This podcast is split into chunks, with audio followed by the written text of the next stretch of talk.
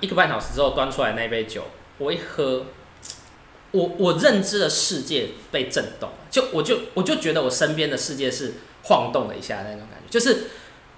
我不能想象说原来。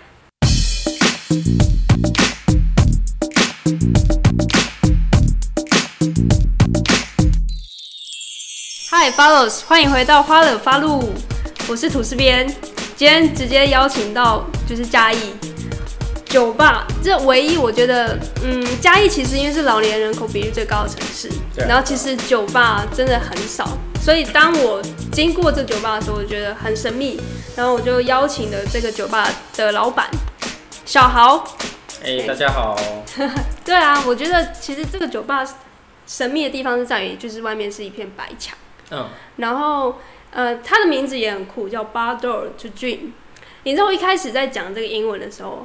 超级老舍。我就跟美编介绍的时候，他整个笑爆我，他说你的英文也太烂了吧。但是我就觉得这是名字真的太老舍，怎么会有？呃确实是很饶舌，我自己取完之后也发现很饶舌，对对对，那你都怎么介绍你的酒吧给没有我就念的很挫的英文啊 b a r d o Dream，是不是很难念对？啊，那为什么会会取这个名字？嗯，因为对我来说，这个名字是有两个意思啊。第一个，嗯第一个当然是说这个这个店本身是我我的梦想嘛，就是事实上作为一个调酒师，开自己一间酒吧，我觉得开自己一间酒吧一定是一个最终的目标，就是一定会有这个目标，不管这个目标最后还会延伸成什么东西，可是它一定是一个很重要的目标，因为有自己的酒吧，你才能够让自己的想法或所有的一切可以去。嗯，做到比较完整这样子。那另外一个是说，我希望就是呃，因为酒吧其实在呃意向上有一个东西是，你通过了酒吧的门之后，你就进入了另外一个世界。所以我会觉得说，进入了我们的门之后，你就进入了你的梦境之中。然后你可以你在里面，你可以获得你想要的东西。然后你离开的时候，你又去面对就是现实生活的纷扰之类的。所以它是一个通往梦的门，然后也是我们梦想的门。然后另外一个就是，就像我在那个我的粉丝专业上写的，它就是一个延伸的场所。因为像我们下午的时候，我们是把它结合成一个类似像艺廊这样子的模式，我们会跟一些比较年轻的艺术家去做合作。然后帮他们展出他们的作品，然后甚至会帮他们媒合他们作品。事实上，在我们店里所有的艺术品都是有标价的。那如果有人对他们这个作品有兴趣的话，他就可以把它买走，这样子。对。对，因为一开始我看你们的网络的介绍啊，有两个意向其实跟我们现在创业，就是 follow 三个小编创业的内容很有相关。第一个就是门的意向，跟银色大门送餐。我们每次送餐都是就是敲门嘛，然后你叫银色？就是打开门后面其实就是每一位的银发长辈在等待送餐这样子，这个意象很像。然后第二个意意向就是你们在空间展出的这个，就是想要帮助艺术家去销售的艺术作品。其实 Follow 现在的共享空间也正在展出一个展览。那我们也是希望，就是让这些人他们的艺术创作是有空间被被看到，因为对啊，因为其实像是主要会结合那个空间，呃，主最主要理由是因为说我在呃台北读书的时候，就是很常跑哎、酒吧、咖啡厅或什么之类的。可是像这种艺术艺术展览结合一个店家的这种模式，在北部是非常非常常见的。那南部的艺文展览的空间，两个最大的问题，一个是太大，一个是太贵。那贵当然我们就不讨论经济的问题了，贵就没有好什么好说。可是如果它太大，假设它是免费，或者它可能只要少少钱就可以申请得到。可是一个很大的空间，假设像你是有一个正职的工作的人，然后其实你是想要从事艺术创作的，可是你的艺术创作并没有办法维持你的生活，那你势必有一份工作嘛。那你在你有这份工作的时候，你可能会被它消磨一些时间啊，或者是一些你知道那种创作能量热忱热忱就会比较比较比较弱一点点。那所以你创作的量可能就没有那么大，你也许没有办法创作出一个完整的系列的作品，可以在一个比较大，可能可以展出四五十画幅画的空间里面展出。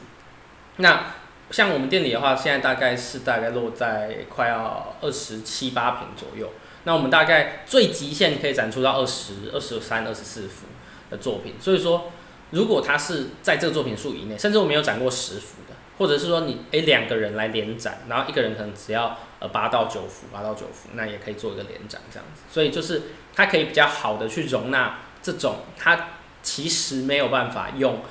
光用光靠艺术创作就可以养活自己，然后算是比较他有这个心情想要去创作这件事情，那我们希望可以有一个让他们发挥的空间，再加上我有这个空间，因为事实上酒吧营业时间一般都是在晚上嘛。那嗯对我来说，下午的话，反正我有这个地方，那我也有这个人力，因为我刚好就是呃学生比较多，所以说哎、我就有这个能力可以支撑这个样子的空间去做嗯、呃推动的话，我就觉得把它做成一个社会回馈的概念去回馈给大家。对。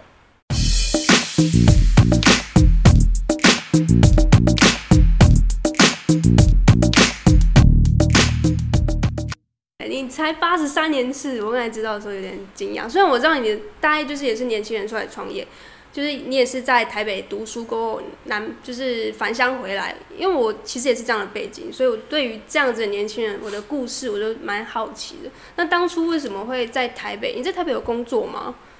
我在台北有工作，可是、呃也是酒吧的工作。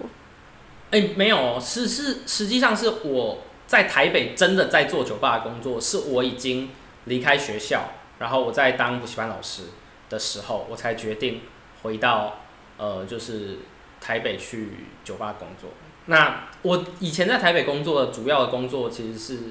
呃，主要工作其实是补习班老师，对，是你是念大学是念什么？历史与地理。所以你是当历史跟地理的补习班老师吗？呃，社会科跟中文科，可是其实嗯主要是国文啊，我主要还是教国文，因为就像我讲的，就是我因为我后来也是转学到中文系这样子。嗯对对对对对。那怎么接触到酒吧文化？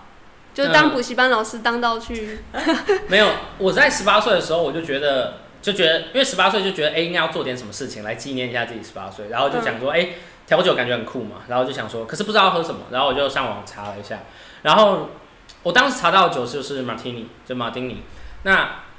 马提尼它有一个称，在调酒里面有个称号叫做鸡尾酒之王。那鸡尾酒之王，你看这么中二的称号，就非常适合十八岁、十八岁成年礼的，对对，十八岁的成年礼嘛，对。所以当然就是就去喝了这个酒。可是实际上是，呃，马丁尼是一个酒精浓度非常非常高，然后味道也不是平易近人，事实上应该是非常不平易近人的酒。它喝起来像什么味道？嗯，呃，因为我现在已经自己在做调酒师了，我想要做什么味道都可以。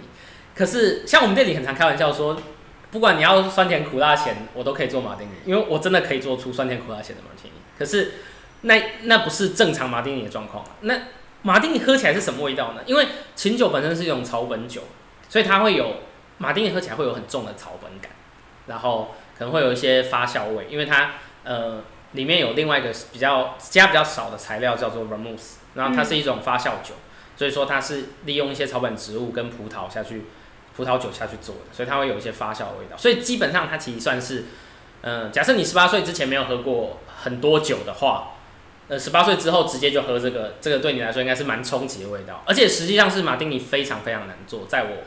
真的呃了解调酒之后，马丁尼是一个非常非常难以制作的酒，所以嗯、我当时会喝到，我当时喝了大概十几间酒吧，然后陆陆续续喝了一百多杯吧，你自己一个每一杯人吗？你对自己一个人？，然后每一杯都非常非常难喝。对，可是我一直都觉得说，就是这个东西这么有名，你知道，嗯鸡尾酒之王嘛，闪亮亮的那种名字，怎么可能这么？难喝？对，怎么可能这么难喝？或者是说，我觉得可能有一个，因为我自己就是喜欢看一些文文学类的书，所以说我就有一个觉得说啊，这个一定是有一个适合的适合的那个东西，只是我还没有找到适合我的那个形状的马丁尼这样子。然后后来就经过朋友辗转介绍，就到了呃，就是我大概在大一上或大一下，我现在已经不太确定确切的时间，然后我就到了我老师。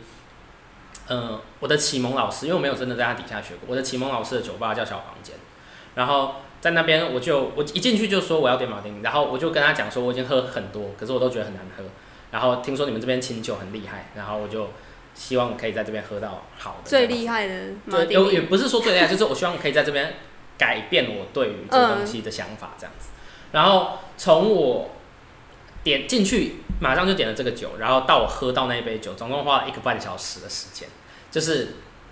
他花了很多时间在跟我解说琴酒。跟我解说 vermouth，然后跟我解说他们，诶，他们组合起来大概会有什么样子的感觉，还有每一个琴酒的它的故事、它的历史是怎么样，那它的味道特性，甚至又有试喝这样子。那对我来说就是那一次的体验。然后当然一个半小时之后端出来那杯酒，我一喝，惊为天人。我真的是我我觉得惊为天人这种说法太浮夸，应该我觉得我当下感受到应该是一种，我我认知的世界被震动，就我就我就觉得我身边的世界是晃动了一下那种感觉，就是我不能想象说原来一个一个味道上的东西，因为我本来就很爱吃东西，我都自诩为是一个算是一个美食家了，可是就就是我没有想到说一口味道上就是这么小的一口，因为酒其实不可能喝很大口，它就是一小口，它是个很烈的酒。一小口的这种味道里，能够包含这么复杂的味道在里面，然后有这么多的层次的变化，然后有这么多的想法，对，所以我就当下那个瞬间，我就决定我一定要学调酒。那当然当时就是在自学，然后后来学学学学一学之后，到了呃可能大四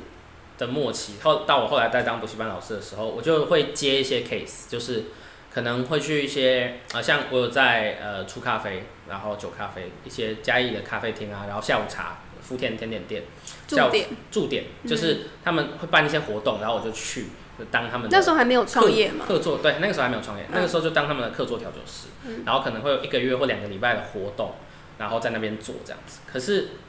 在我做了那一阵子之后，我就更加确定，我就发现说，如果我只是自己练习。不去真的在呃业界工作的话，我的程度永远没有办法达到当时感动我的那个味道，就是我没有办法感动我自己，就是我会觉得这个东西不错喝，然后不会端出去不会觉得丢脸，可是没有办法感动。对我来说，感动这件事情是很重要的。就是为为什么？因为之所以会开始喜欢调酒、踏入调酒这个东西，就是因为当时的感动嘛。那没有那个没有办法做到那件事情的话，对我来说就不足。所以我当时就呃，就是直接就把工作辞掉，然后就搬到台北去，然后就是在台北酒吧稍微就上了一下班这样子。嗯然后后来回来之后，就在另外一间酒吧，呃，在嘉义的一间顶楼的一个饭店酒吧工作。嗯。当主管当了一年的主管，然后就自己开店这样。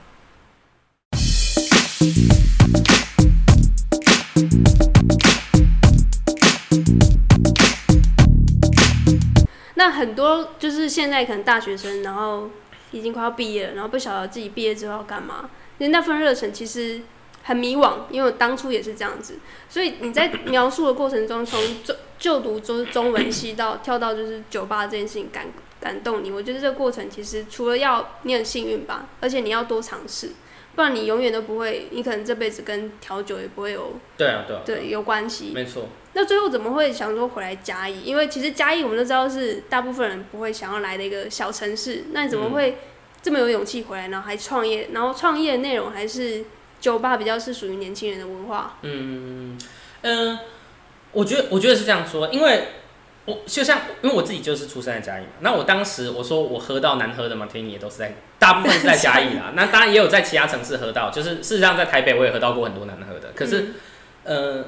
实际上的状况比较像是说，呃，因为我因为我已经回来到嘉义工作，就像我已经在嘉义饭店的酒吧工作，然后工作一阵子之后，可能觉得理念不，而且再加上我已经在嘉义做了一阵子。我认为嘉义是有办法做这个东西。我觉得虽然就是像啊，假设以统计数据来说，嘉义可能是一个最老的城市，那可是对我来说会是，之所以它会是最老的城市，就是因为它没有那些东西。假设一个一个城市它因为它现在很老，然后我们就没有译注比较新的资源、文化这种东西去译注在里面的话，你就没有办法知道说这个地方到底有没有那个潜能。而且实际上，我认为在台湾这么小的一个地方，有两千三百万人，然后你要所有人都挤在可能像台北或者是台南、台中这样子的城市里，我自己觉得那一定是太过拥挤。我觉得现在我，而且老实说，我觉得台湾的人其实对于呃空间感的，就是在意，其实蛮蛮重蛮重要的，蛮在意的。我我觉得越来越是这样子。所以说，嗯，我自己回来开店的最主要理由是我认为文化这种东西。没有，没有人开始，文化就不会生长出来。所以我希望我是先在家一带起这样子日式酒吧，比较嗯比较严谨，比较呃专注在做这件事情上面的这种文化。然后包当然包括像我结合这种艺术的空间，也是主要也是为了文化这件事情。因为就像我讲，我认我认为嘉义确实还没有还不是在最好的那个状况。可是我认为绝对可以有这个潜力。那为什么可以有这个潜力？很简单，我就我我们就两千三百万人平均一下，我就觉得没有一定可以的。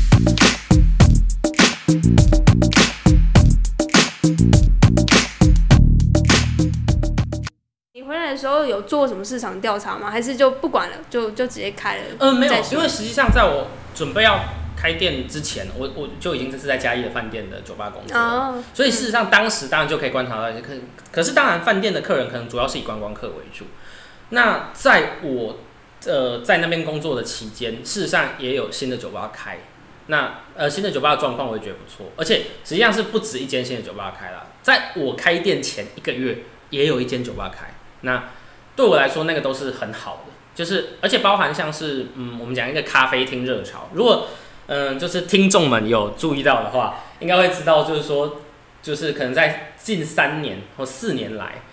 呃，咖啡厅是开到爆，你说呃全台湾？全台湾的咖啡厅是开到爆。当然，可能台北在更早一点之前，可是尤其是像可能台南或台中，呃，这两三年台南真的开爆哎、开到爆，对对對，我觉得是因为 IG 兴起，然后很多对对对而且对，就是大家，我觉得有有点像是你说，哎、大家都很迷惘嘛，就是我觉得大家都很迷惘的状况下，那些想要做自己想要做的事情的人，或者是说不知道自己要做什么，然后就找一个门槛比较低的进去的人就会变多，因为开了很多咖啡厅，并不是每一间咖啡厅都是好的，那他可能也会收掉之类的，所以也也有一些这种状况，可能哎、大家觉得啊，我来开个咖啡厅好了，然后就失败做做收这样子。嗯可是这种状况变得越来越多，就是因为大家越来越想要挑战这种，就是可能他的呃开业门槛不高，然后他的可能嗯我们讲就像开饮料店、啊，对开饮料店这种感觉，就是不需要不需要考虑太多，然后就可以直接进入到这个产业这样子。那我觉得嘉义也是在咖啡厅啊这种类型的产业也是一直不停的在发展。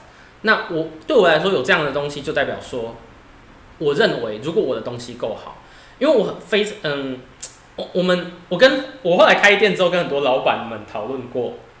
我们都一致认为就是说。开店的时候呢，如果你很在意乎你的内容呢，一般你就是不会赚大钱这样子。怎么说？对对对，你说开酒吧就不用在意酒的不是不是不是？就是例如说开酒吧、开甜点店啊、开下午茶或开呃咖啡厅，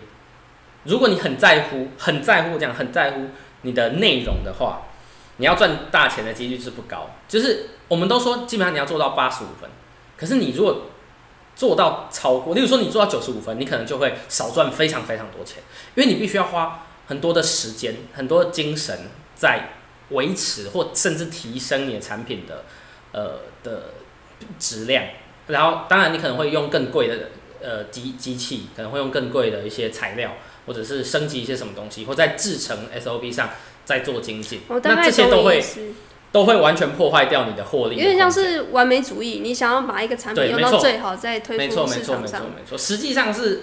我们以商业角度来说，呃，那个如果听众有学商的，应该就知道了。就是实际上是，如果你的商品是最好的，你也不见得会赚最多钱，嗯，对啊。不过我觉得有这样子的东西在做的时候，那个文化就会往上升，因为你一定要有最好的东西，才会有人可以做次好的东西。如果所有东西都是次好的，那这个地方文化就不可能提升，因为一定要有人做最好的。那我希望，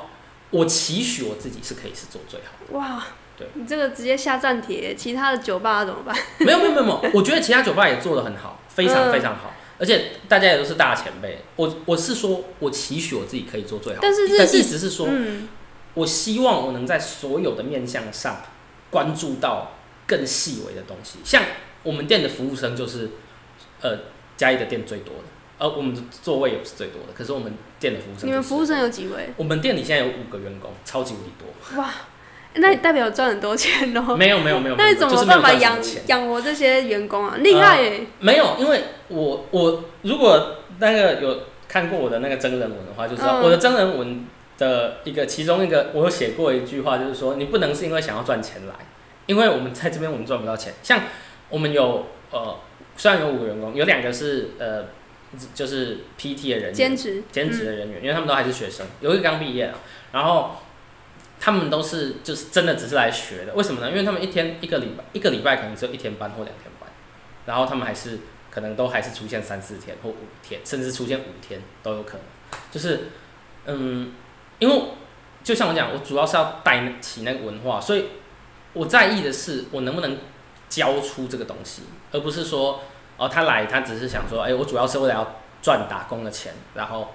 不是不是为了要学这个东西。如果你只是想要赚打工钱的话，那我们还真的赚让你赚不到钱，所以那你就就是那你就可以找别的工作，因为我、但很多来面试的人，我就说，哎、我们可能一开始只能排一天班，就是一个月只有四天班，或一个月总共只有五六天班这样子。然后他们当然就是说，哦，那可能就没办法，对，所以我觉得那个锁定的东西也是不太一样，因为我觉得当然啦，也有另外一个层次的问题吧，可能是我做的不好，所以我做的不够好，所以我需要那么多的人来服务客人。可是我会觉得说，对我来说，一个真的很精致的服务是很难很难做到的。就是，嗯，我举我举一个例子好了，王品或者是鼎王，但就是这两间店都是以服务好著名的嘛。可是实际上是，如果真的有大家真的有去吃过比较多次一点这间这些店的话，大家会发现那个服务其实不是真的好，就是它的服务比较像是你想要什么我就给你什么，而不是呃它有一个原则在，对，而不是我有一个原则在，而不是我真的关心你。可是我在我在店里的时候，我都会跟他们讲说，为什么我们这样做的重点在于，我是真的在乎你，我不是因为呃我有个 SOP 我要这样做，所以我们店里是在服务这方面，可能介绍菜单有 SOP，可是我们基本上在服务上，我希望大家灵机应变的东西要更多，因为。重点是你必须要真的在乎这个客人才可以，你必你必须让他感受到你真的在乎他，而不是你只是哦，因为我们店教我怎么做，然后我就怎么做。我我我觉得这样的服务是没有办法让人感受到感动的。就像我我我一直讲的那个东西，你要感动一个人，你就必须要真的在乎这个人，你必须要真的有对他有关怀，而不是只是把他当成客人，他会付钱给你。哎、那我所以你就现在来一个状况剧好不好？因为我其实真的很少去酒吧，我每次去酒吧我都头很痛，因为他们可以啊，就拿可是我现在没有那个，我现在没有那个气氛，所以没关系，你就你就试试看。好，Hello Follows，如果你听到这边，太好了，我要恭喜你，你有机会得到调酒折价券。如果你现在听到的话，马上按下暂停键，然后到脸书或 IG 留言分享，启发创业小豪的是哪一支调酒，就有机会获得折价券。快点去留言。那今天假设我是客人，嗯那我今天就是坐下来，我坐在那个 bar 的旁边的那个柜台旁边，那你会怎么跟我介绍你们的店里的，就是起手式会怎么这？样讲好了，我一开始会先基本的介绍菜单，嗯对我会先基本的介绍菜单，然后介绍完之后，我会等你一下，因为嗯，我们的菜单设计算是蛮有在设计的啦，就是有用心设计过，对不对？因为所以我们菜单的第一页是经典，然后第二页是特调，就第二页是我设计的，然后第一页就是经典经典调酒的部分。那嗯，其实如果客人跟我们深聊之后，我都会跟客人讲说，其实我们菜单是我原本是不想做菜单的，可是做菜单比较像是提供给大家一个指引。如果因为其实酒吧一般是有两种客人，一种是他已经很常喝酒了，嗯，所以他他也不用你介绍，他不需要你介绍，他可能进来就直接就坐下，哦，我要马丁尼，啊，我要什么东西这样。那如果说他想要特调，他也会坐下来就说，哎、你们店里有什么特别的？那我就喝你们特特调的东西这样子。那如果不是这样子的客人，他可能是像你这样呃第一次来，或者说很少在酒吧呃走跳的，就是可能初学者这样子的人的话，那对他来说酒单其实是没有意义的。那对我们来说，这个酒单就是一个不够温柔的东西，它就不够不够具有感动你的元素。可是我们还是会基本介绍一下酒单，让你稍微看一下我们那个精心设计的图片这样之类的，嗯对。然后你看了一下之后，我们会感觉到你其实很疑惑，你根本就没有，或者甚至或者甚至很多现在很多客人，因为我们有智慧型手机关系，甚至很多客人根本就没在看你你。可能送菜单去，假设你不去关心他，他可能三十分钟之后还在划手机，他可能还都没还没有开始看菜单，都很有可能。好，那所以我会基本先介绍这张酒单，然后假设你坐在吧台，嗯，我大概会等你个三分钟，或者是如果要我要看你的神情的焦躁度，如果你很很明显的惊慌失措，然后你又是很想要喝酒，不是想要来划手机的话，那我就会很快，可能一分半，我就会说，哎、其实你也不见得要拘泥在酒单，你有没有比较想要喝什么样子类型的感觉？你想要比较清爽一点的，比较厚重一点的，或者是说什么东西，我们就会尽量，我都会说尽量，我会给两 两个两条路，然后让你一直往下去选。哦很像在就是玩迷宫这样子，对对给你几条路选，我会越就是越来越挖越深。对，甚至我也会说，你也可以给我说，假设你今天心情不好，所以我会看你的焦虑程度，然后去看我什么时候需要去关心你。因为嗯，菜单这种东西，基本上你出来之后，尤其是你介绍完了，我之所以觉得一定要给人家时间看，主要是因为说我不想要有一种我在赶你要让你点酒的这种感觉，就是我希望你是诶、可以慢慢做自己的选择。可是如果你没有办法做选择，或你其实没有办法靠这个东西得到选择的话，那我们才额外提供给你选择这个服务。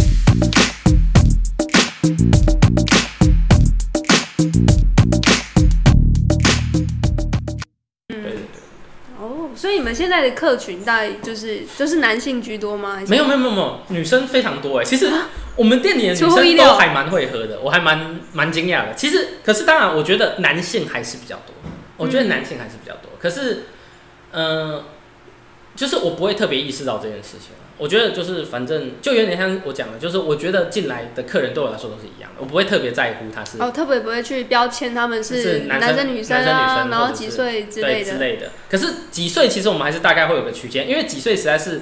因为这样讲好了，我们我们原本预估的目标是希望把客群锁定在二十五到四十五之间。所以有符合吗？现在、嗯、现在差不多是二十三到四十，哦偏年轻，偏年轻一点点啊。其实这样，如果我不确定商业模型上这样算不算符合，我觉得应该算是有符合了。嗯，因为我们的目标其实有点像是说，我希望锁定的客群是刚出社会，有一点点经消费能力，然后希望把自己的生活品质往上提升的人，对嗯，这样子的人，那这大概会是落在这个年龄。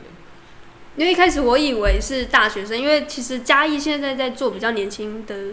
的事业或是工作的时候，我都会觉得是因为附近你们刚好是临近就是补习班大楼，我们最、哦对最有名的那个安泰大楼安泰大楼虽然它最近要被收掉了啊，哦，因为那小时候的被回忆实际实际收收回去哦了。买回去了。对对对 OK，那我们大家私下聊，这真的是 小时候的回忆。对啊对，那么我以为是就是高中生、大学生，因为又在火车站附近，嗯，所以大部分是旅客吗？还是也是家里人？我们旅客非常多，可是，嗯，我们我们店开到现在十一个月，嗯然后我们大概在前半年的时候，我们的客人呢回购率，我们讲回购率、回头率啊，回头率大概有九成，哈，旅客为什么会有九成？呃，就是不是就是在地的客人，哦，在地然后包含旅客。就是实际上有很多客人都是，就对我来说那是非常非常感动的。就是我会看到很多客人是，他们其实是外县市来的，然后他们真的只是来玩哦，也没有任何理由要特地跑来嘉义，然后他们就会每个月或者是四十天或者是六十天，他们就会回来再找我一次。就他们就是说，哎，上次怎么样，聊到哪里，然后我们就会哇，这粘着度很高哎。对，我觉得，因为就像我讲，我因为我真的很在乎我提供的服务是我真的到对我，因为我我觉得讲客人也很奇怪，因为我会对我来说，每一个人进来的都是客人，都是一样的。可是那个感受度是，我是真的在乎你，而不是只是我要营造出一个我在乎你的感觉，而是我真的在乎你。因为我知道大家在外面，像我自己以前工作啊，或是呃，甚至读书的时候也是一样，就是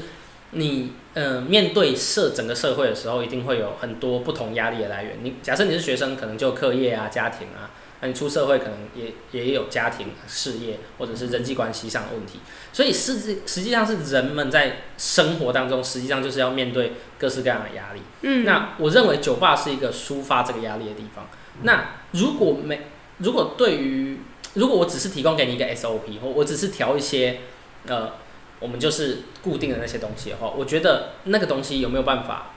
满足到你，对我来说就是没有办法。所以我希望我可以满足到你，我希望我可以感动你。就我一直在讲，我觉得对，我觉得这个感动是因为启发你创业，然后你对没错当下已经喝了一百多杯的马提尼，然后嗯好不容易喝到那个感动，一定。我虽然没有经历过，但是我知道那种感觉，一定是一定是点滴在心头。是啊 是啊，老派的是说法。啊是啊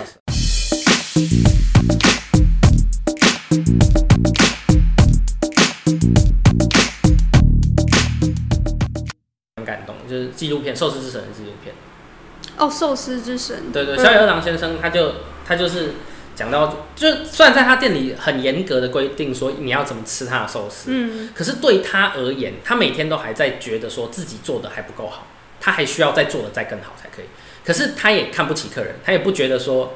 客人是可以吃得懂的。那你如果要吃懂，你就一定要照着我的吃法。那你有机会吃得懂，那有机会吃得懂，那你幸运。可是我也不觉得我自己是最好的，就是我还在，还必须要继续做得更好才可以。所以我觉得这两件事情是非常非常拉扯，就是非常困难的。那我认为调酒师更是这样，因为而且调酒师就像我讲，调酒师和酒吧核心其实还是客人。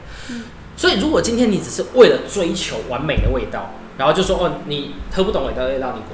这样对我来说也是不行的，因为你必须要是同时能够满足自己，也能够满足客人，在满足两者的状况下，才是足够好的调酒师。我觉得那个呃，日本有个调酒教父叫上田河南先生，他已经七十几岁了，然后他来台湾演讲，他很难得出日本，因为他坚持自己一定要在店里工作，所以他很难得出日本。他有一次有幸来到台湾的时候，我们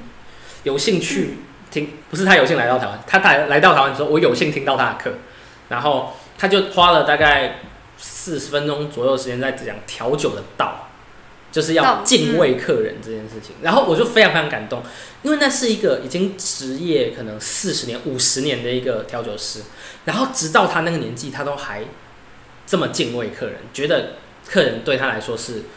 更这更高的存在，而不是他是他才是一个，他已经是世界最知名的调酒师之一了，他还是不认为自己的才自己想要给人家的东西才是一切，而是客人想要的。他要满足他，那才是最最调酒师最重要。他一直在不停在强调这件事情。那我觉得就是这个东西就是最难的。嗯，我觉得身为创业家的一个最重要的心态，你同时要对自己的东西要有自信，但是你不能让人家感受到你这个人是自大的、自负的。没错，没错，没错，没错。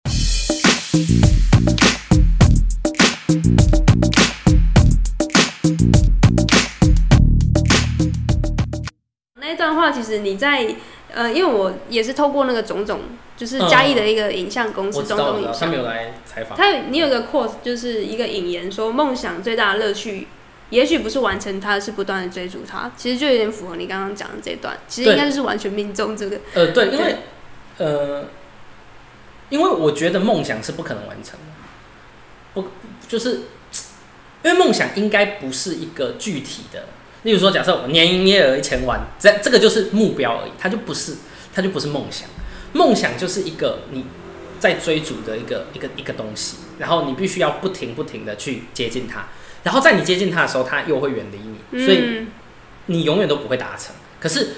追逐它的过程就必须要开心。我觉得我想要回答你前面有一个很重要的问题，就是说你觉得现在有很多年轻人就是很彷徨，不知道未来要做什么。我觉得很核心的东西是。嗯，我最近有遇到有一些年轻人的朋友，他们酒吧吗？来来酒吧当客人或也好，或者是我自己的本身的朋友也好，他们可能呃大学或者是快要毕业啊，或者是正在读之类的，他们对于工作的想象非常的奇怪。他们对于工作的想象是，我想要提早达到。财务自由，哇靠！这个就是 现在最大的问题，因为其实大家对于这个东西很，应该是现在很多个人品牌拿这东西去打响自己的。我要严重的跟各位听众讲说，就是这是非常愚蠢的一件事情。为什么呢？因为如果你今天工作只是为了想着不工作，那我我我完全不能理解为什么。因为首先，好假设让你花二十年的时间，假设你二十二岁毕业，让你四十二岁就退休好了。你花二十年的时间就可以财务自由，已经很快了吧？这已经是一个非常非常成功的人士了吧？可是你还是花二十年在做你不喜欢做的事情，只是为了让你接下来四十二岁之后可以过快乐。可是实际上是二十二岁到四十二岁这段时间才是你最精华的日子吧？然后你却把这段时间花在赚钱，然后让自己四十二岁之后可以快乐。我觉得这种想法本身是很奇怪。我就像你讲的，就是你觉得哦，我可能读中文系啊，然后后来。当老师，然后辞掉，然后又做创业这样，然后你觉得我可能很有目标什么之类？我觉得我的，因为我的生活一直有个重点，就是说我不能做我不喜欢的事情。嗯，对，我觉得这个也是，我觉得大家应该要去思考的是，你在工作的时候你就必须要快乐才可以，而不是你想着说哦，我这个工作可以为我赚到一个未来的价值，那那个未来的价值可以让未来的某个时刻的我可以快乐。会这样想本身就是一件很奇怪的事情，因为你花费你最精华的二十年，然后只是为了要追求你在比较年纪比较大的状况下的快乐的话，那我就觉得不是一个很正面的想法。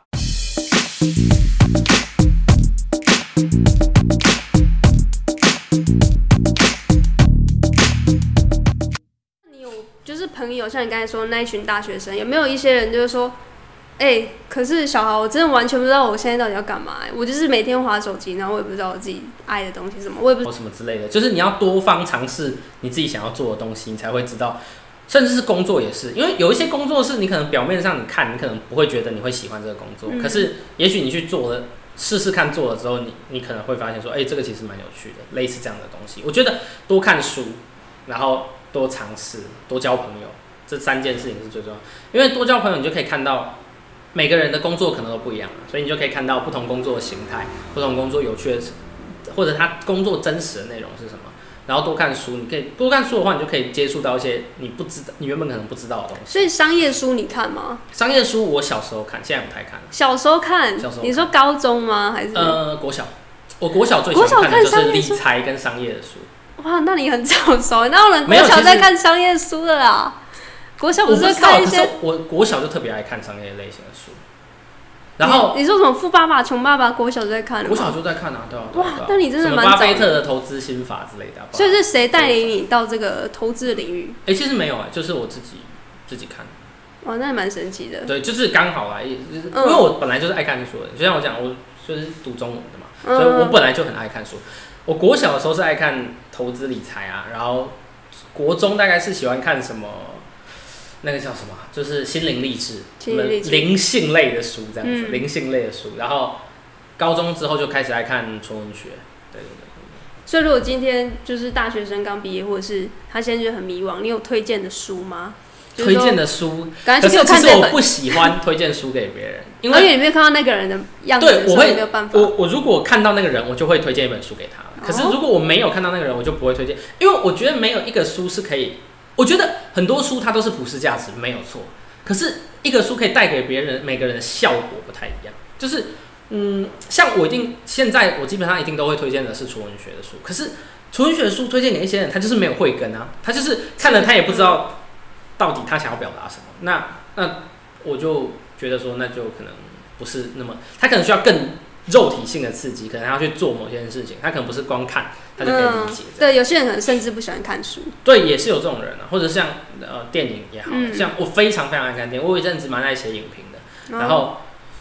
电影我也非常非常爱看，可是我也不会就是随便如果我看到一个人，嗯我可以推荐给他电影，可是我没有办法，我当然也可以开我什么，我觉得十大必看这种，可是老实说，实际上我自己心里并不认同啊，我不会真的觉得有什么十大必看的书或十大必看的电影这样，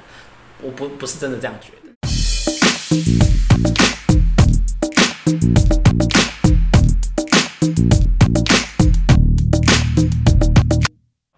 我觉得有点像调酒吧，就是你要看到这个人，你要知道他的对，我必情绪，须要真的知道他是什么样的人，我才有办法推荐他一个酒、一个一个书、一个电影这样。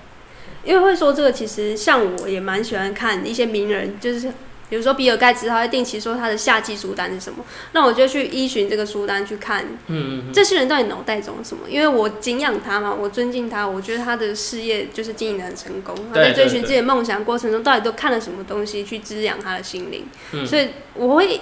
蛮喜欢有人列书单给我看，可能是因为我比较不会，不知道，我就一个指引的感觉。其实我我觉得喜欢人家列书，像我我们前阵子，我记得上个礼拜吧，有一个客人，他是一个算是一个嬉皮的女生，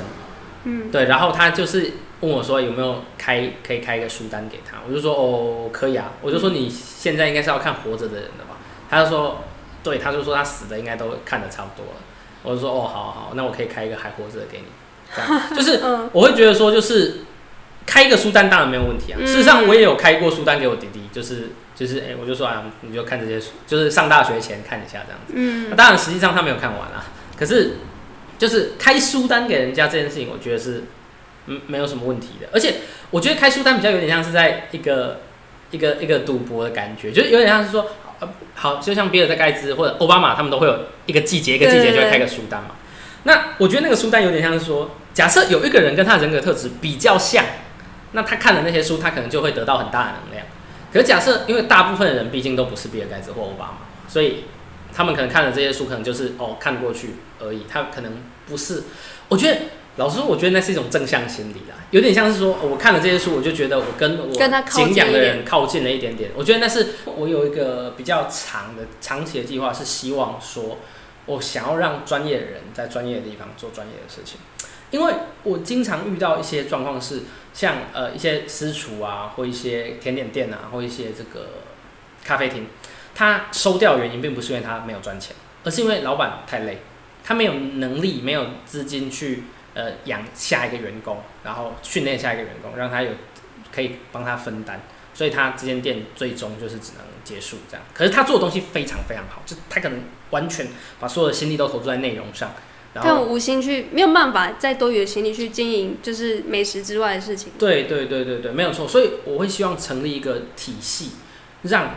我可以去底下，我会可能会有呃，可能有居酒屋，可能有下午茶店，可能有什么样子的店，什么样子的店，什么样子的店，然后可以让喜欢这件事情的人在这边专门在做这件事情，然后他们不需要担心。可能行政上的问题，行销上的问题，人力上面的其他东西的问题，他也人力上的问题，我们也可以做资源，然后让大家可以在一个专业的地方做专业的事情，然后有一个专业的人在看管那个地方，这样子。我对我来说，那是一个一个我最大的计划。那这个就算是我梦想的延伸。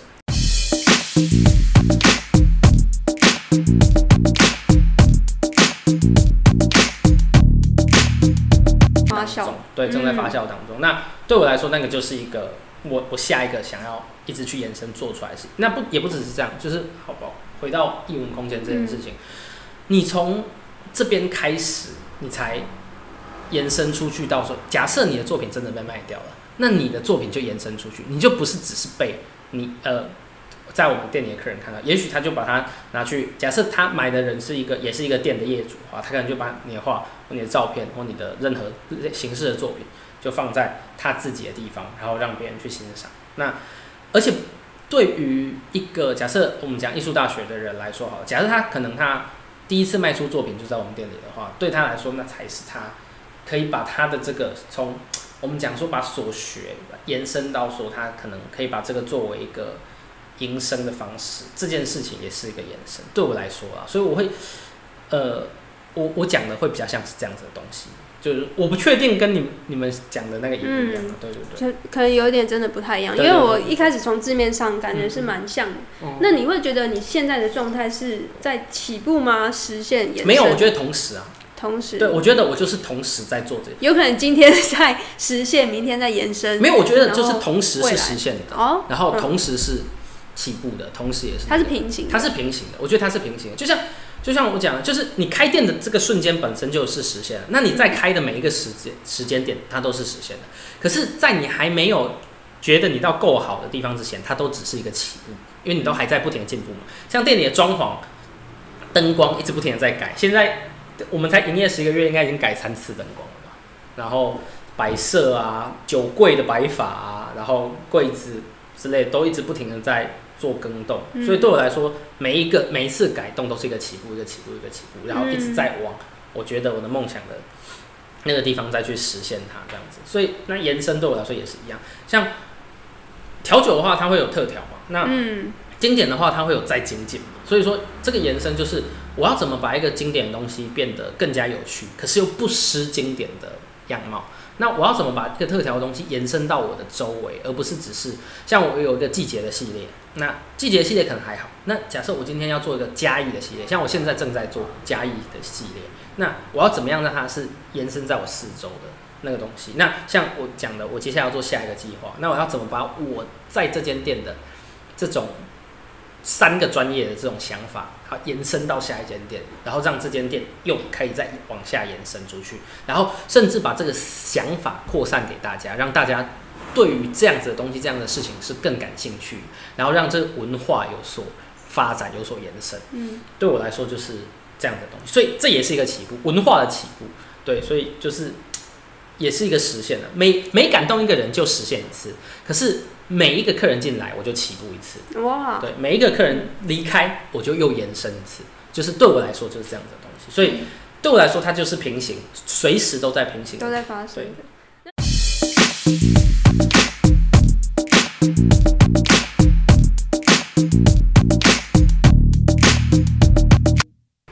对。所以你现在对于甲乙，你用一就是可以用一。一个酒的味道去形容它的话，你会说它像是什么调酒？嘉义嘛，对，现在的嘉义，就是你现在的嘉义跟你儿时的，就是北漂过后回来的嘉义有不一样吗？你觉得？啊我想一下，儿时的嘉义跟我觉得儿时的嘉义跟北漂回来之后的嘉义肯定是肯定是有差的，对，肯定是有差。我觉得如果真的硬要说的话，我会觉得可能我离开之前，我小时候的嘉义可能是 old fashion 吧，就是可能一个很就是古老的很古老城市。可是而且这个古老城市没有什么要张扬的风格，就是这个古老城市，就是虽然它很古老，然后它步调慢慢的，嗯然后它，可是它又不像台南，因为像我觉得台南就是那种锋芒毕露的古老城市，就是嗯你去你就会感受哦，这真是一个古老的城市啊的这种感觉。可是，在嘉义，我小时候在嘉义生活的时候，就觉得嗯，这个地方应该是有点料，可是你并不知道到底是什么，就是他没有想要急着跟你聊聊哦。聊什么东西的这种感觉，对，很像 fashion 这种比较传统，然后安安静静的酒这样子。嗯。那可能对我来说，现在的嘉义比较像是马丁尼了，哦，对，嗯。就是比较变化变化更多，然后还是还是很沉稳的，可是变化更多，然后开始有一些有趣的成分出现这样子，对我觉得可能硬要说的话是这样子，虽然我其实也不会这么说，可是我觉得我描述的很好，因为跟我认识的嘉义是差不多的因为以前我不晓得你对嘉义的印象，就是大家都小时候会恨不得离开嘉义，会觉得就是一个很哎古老的城市。你没有？我会欸你也有对不对？对啊，我那个时候就是死都要去台北啊。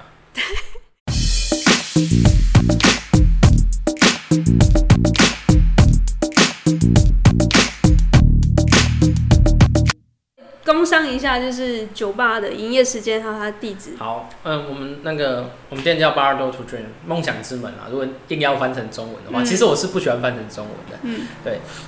我们在呃蓝景街，其实火车站走出来应该只要十分钟以内吧。然后蓝景街三百一十四号、三百一十六号两个门牌都是我们的。嗯然后，对我们是以琴酒为主的酒吧。然后当然店里所有其他的酒都有。然后我们店里目前是没有啤酒的。对，你店说一般的台啤那种是没有的。啤酒，啤酒都没有，就是啤酒都没有，精酿也没有。哦我们店里目前就是调酒、纯饮为呃也有软性饮料，就是无酒精的也有。然后无酒精我们也是蛮认真在做的，所以也可以喝喝看。然后，对啊，大概是这样那营业时间很营特别业时间嗯，下午两点到半夜四点，然后三点五十是我们最后收课的时间。可是我们没有 less order，你想喝到早上八点也没有。这超猛的，喝到早上八点，对，没错，而且真的有客人这样子喝。真的有客人喝到早上八点。你你要喝这样喝到这么狂，就是小孩也可以陪你这样子。对对对，没错。好，那非常感谢你今天拨空不会这么忙来来参加我们的就是 podcast 的录制。不会不会谢谢谢谢。好，谢你谢，那我们下次见，拜拜拜。谢谢 Follows 听到最后，你真的很厉害，竟然听到这里还没睡着。那么你应该要给我们五颗星评价，或者是抖内我们吧。八路三的小编现在在创业银色大门老人送餐平台，一起为弱势长辈送餐尽一份心力。之后八路三的小编、咖啡边、美边还有吐司边我，也会更努力制作更棒的内容给你们。那我们下次再见喽，拜拜。